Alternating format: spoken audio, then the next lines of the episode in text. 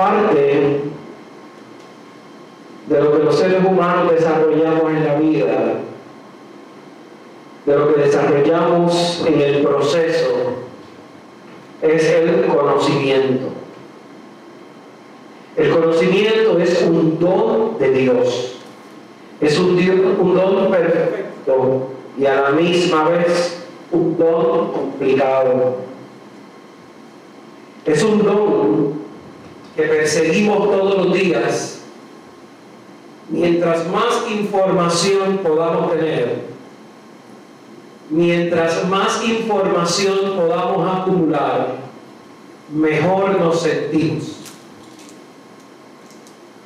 En este tiempo en donde estamos con la información en cada paso del camino accesible desde una computadora, desde la internet, desde un teléfono, la información no es un problema. El problema ocurre cuando en nuestro afán de adquirir el conocimiento, de acumular el conocimiento, entramos en un camino de arrogancia y de ego.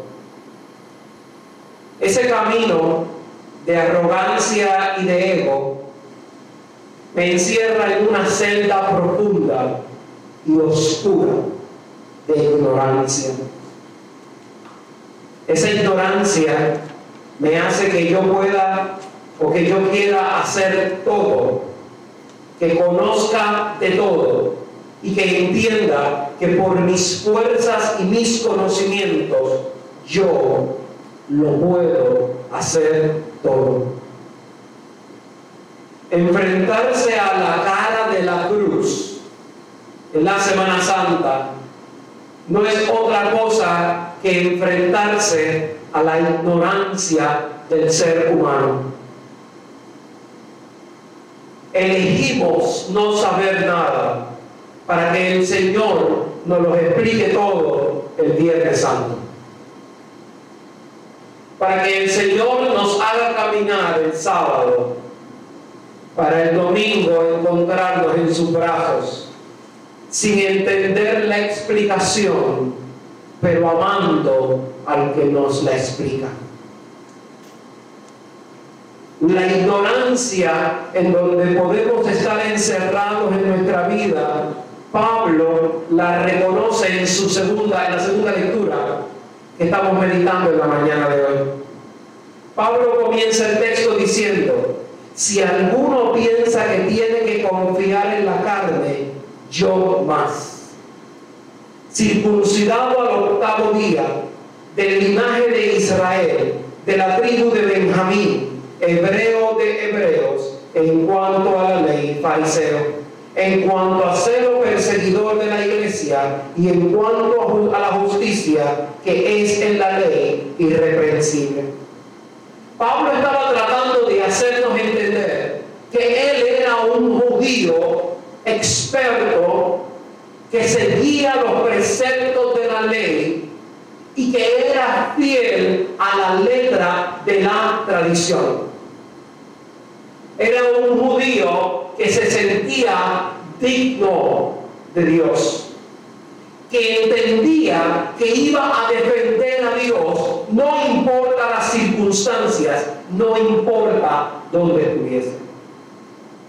Como muchos cristianos y cristianas a lo largo de la historia que se han sentido con el derecho, el poder y la autoridad de tener a Cristo agarrado de la sotana, de esa misma manera Pablo nos está diciendo, si alguien puede hablar de ser judío, soy yo.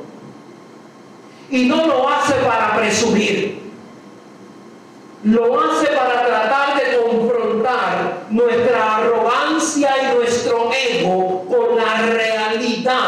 de la vida cristiana. Pablo le dice a esos judíos, yo sé lo que es estar en sus zapatos, en tu lado de la historia. Yo sé lo que significa entender que soy salvo por mi derecho de ser judío, o por mi derecho de que me estoy portando bien, o por mi derecho de que sigo los preceptos. Yo entiendo eso. Yo entiendo que es más importante la ley que el ser humano.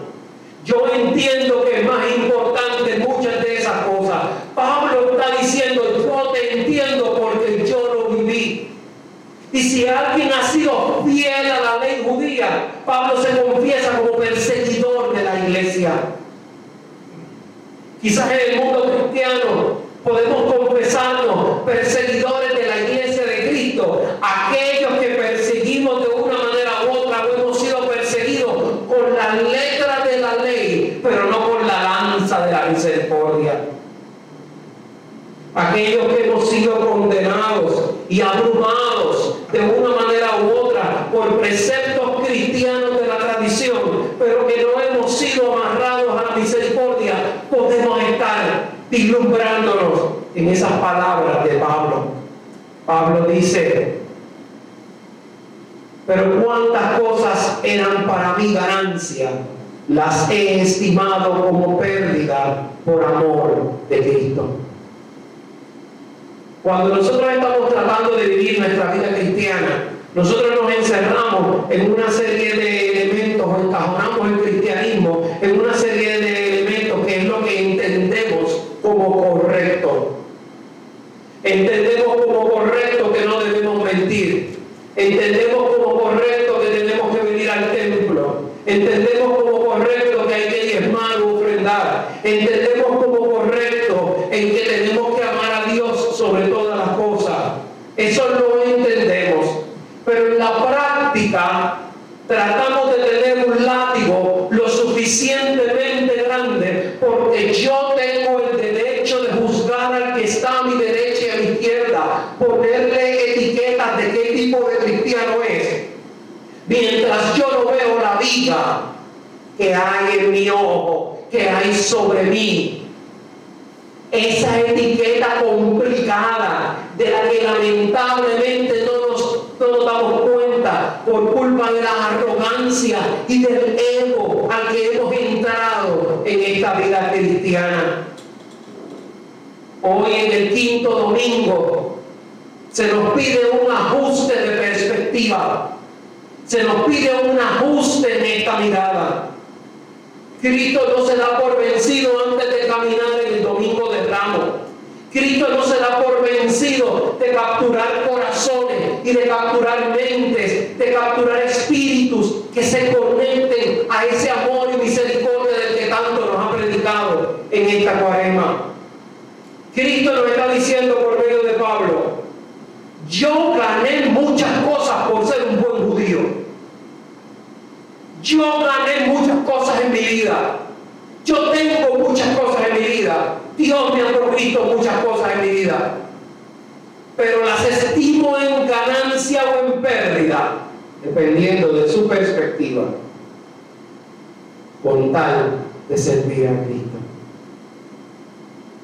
Si yo pudiese tomar todas esas cosas que la vida me ha dado, que Dios me ha dado, y desecharlas con el único fin de que mi única ganancia sea Cristo, entonces yo estoy comenzando a hacer un ajuste en la visión de lo que yo estoy haciendo y de cómo yo estoy convirtiendo el cristianismo no en mi espacio lindo de los domingos o en el lugar donde voy a ir a chismear, sino en el lugar donde yo voy a tener un estilo de vida en Cristo.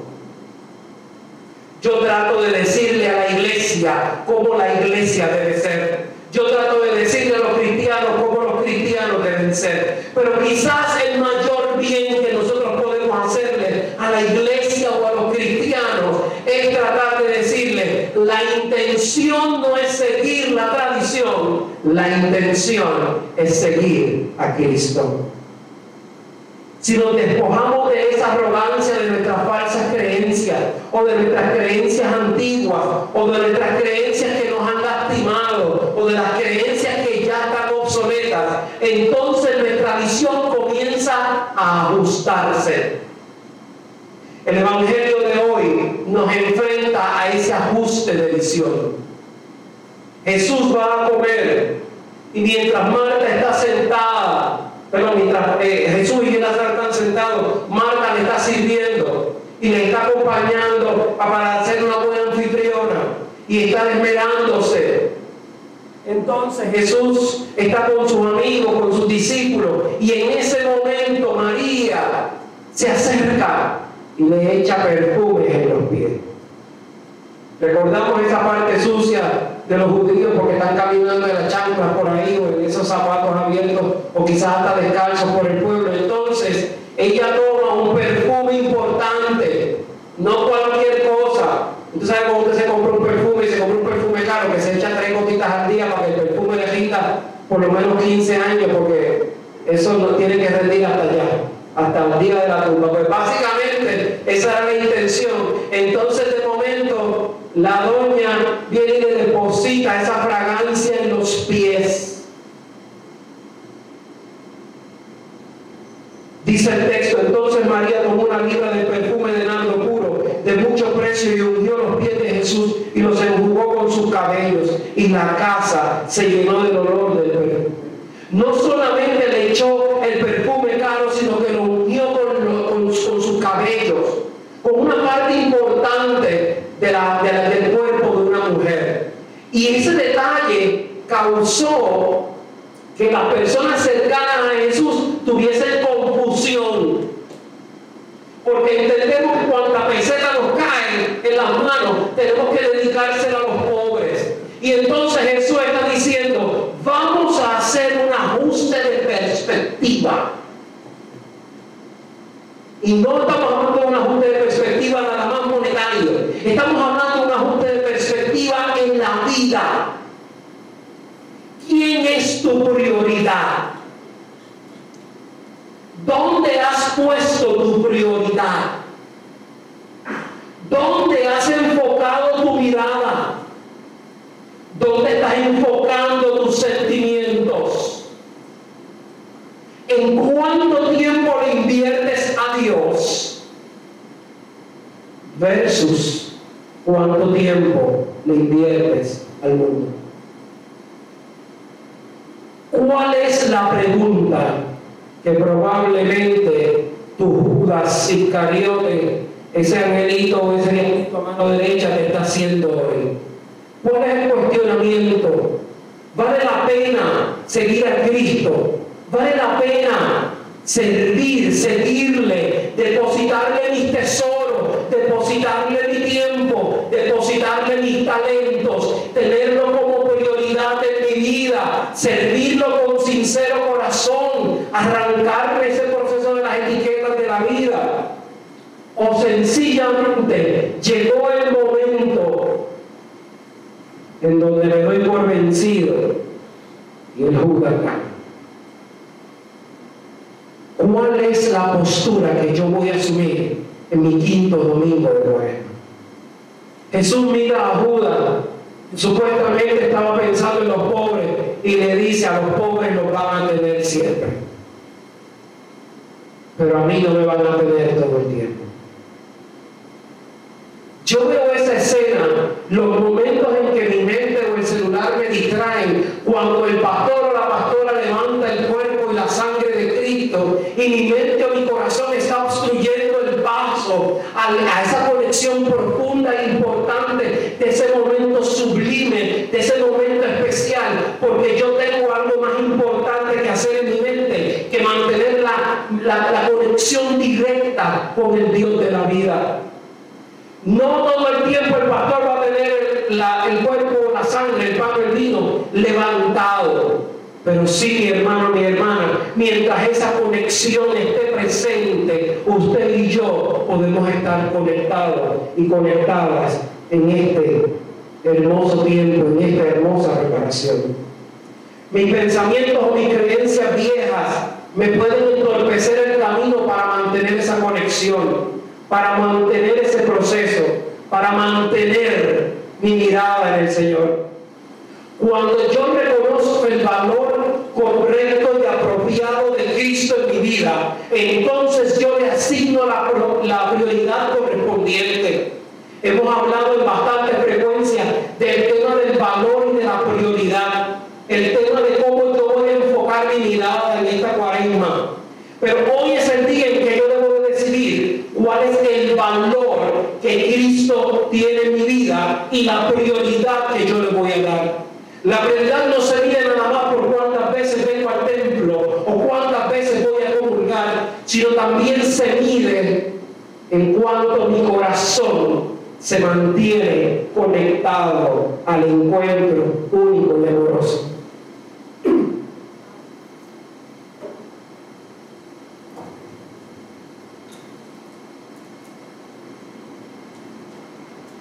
Ese encuentro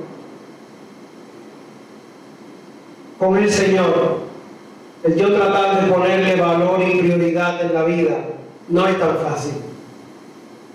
¿Cuántas veces encerrado en la oración, mi pasado, mi pasado cuando era niño, las veces que alguien me traicionó, las veces que alguien me lastimó, las veces que alguien me ofendió, llegan a mi mente. Y cuando más yo trato de amar a mi prójimo y de servir a mi prójimo, entonces mi pasado, mi mente empieza a traicionarme y empieza a lastimarme. Empiezo a tener pensamientos de lo que ya ocurrió o pensamientos de lo que ya va a ocurrir y no tengo pensamientos de lo que estoy viviendo. Le asigno el valor a Cristo de acuerdo a las circunstancias del pasado o a las circunstancias de lo que yo voy a ver en el futuro, pero no le asigno a Cristo mi presente. Mi presente incluye renunciar creencias, renunciar pensamientos y dejar el pasado donde pertenece en el pasado.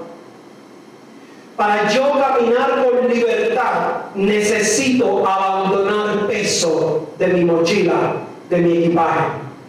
Para yo conectarme con mi futuro necesito que mi presente se alinee con el verdadero pensamiento de lo que Cristo nos quiere transmitir en este hermoso domingo antes de la Semana Santa. Cristo nos mira, se está parando delante de mí en este momento y te está diciendo, oye tú, yo te conozco, yo conozco tus pensamientos, yo conozco tus altas y tus bajas, yo conozco tu hipocresía, yo conozco tus corajes, yo conozco tu decepción, yo conozco el caminar. Yo conozco las veces que no te has querido levantar y las veces que te han apuñalado. Yo conozco ese camino. Yo lo he andado contigo. Pero a pesar de ese camino, a pesar de esas circunstancias, el Cristo que se quiere presentar delante de ti antes de caminar a Jerusalén es el Cristo que quiere decirte, yo conozco tu pasado, pero yo restauro el pasado. Yo cambios radicales. Yo hago milagros increíbles. Dice Isaías en el libro que leímos hoy, en el capítulo 43, verso 16 pero en verso 16 al 21, así dice el Señor, el que abre el camino en el mar, senda en las aguas impetuosas, el que saca carro, caballo y ejército y fuerza, caen juntamente para no levantarse, fenecen y lo quedan apagados. No os acordéis de las cosas pasadas, ni traigáis a memoria las cosas antiguas. Isaías nos está diciendo, el Señor nos está diciendo hoy, yo quiero que tú camines conmigo a Jerusalén y te disfrutes la Pascua de la resurrección. Pero para poder caminar a la Jerusalén que vamos a caminar, necesitamos soltar nuestro pasado, vivir en el presente y dejar que el futuro lo marque Cristo. Solo Cristo puede decirnos y confirmarnos que tenemos que dejar atrás las cosas del pasado, que nuestro pasado no va a definir nuestro presente, ni va a marcar nuestro futuro. Lo que sí puede marcar es que nosotros tengamos una actitud o una mirada un pensamiento alejado de Cristo. Entonces mi presente, que será mi pasado, sí marcará mi futuro. porque en ese futuro no está Cristo. El Cristo que quiere perdonarme, que quiere amarme, que me mira con amor profundo para decirme, olvídate de tu pasado, mira tu presente y deja que las cosas antiguas se queden atrás. Si yo logro hacer eso, mi hermano, mi hermana, entonces puedo decir, como dice el salmista en el salmo que leímos en la mañana de hoy, los que sembraron con lágrimas, con gritos segarán. Los que marcaron la historia de nuestra vida y permitieron que lágrimas se derramaran en medio nuestro, ya no estarán. Y nosotros cegaremos con alegría, porque mi triunfo no dependió nunca de que nadie me lo diese. Mi triunfo, mi alegría y mi futuro dependen y dependieron del Cristo del amor. El futuro de la iglesia no depende de uno, sino depende de Cristo. El futuro de la humanidad no depende de la humanidad, sino depende de Cristo. Y si el Señor libertó al pueblo de Israel de la cautividad, cuánto más hará libertándolos con su poder y su amor. Todo depende de mi fe, todo depende de mi amor, todo depende de que yo le crea al Dios de la vida. Que el Señor le bendiga.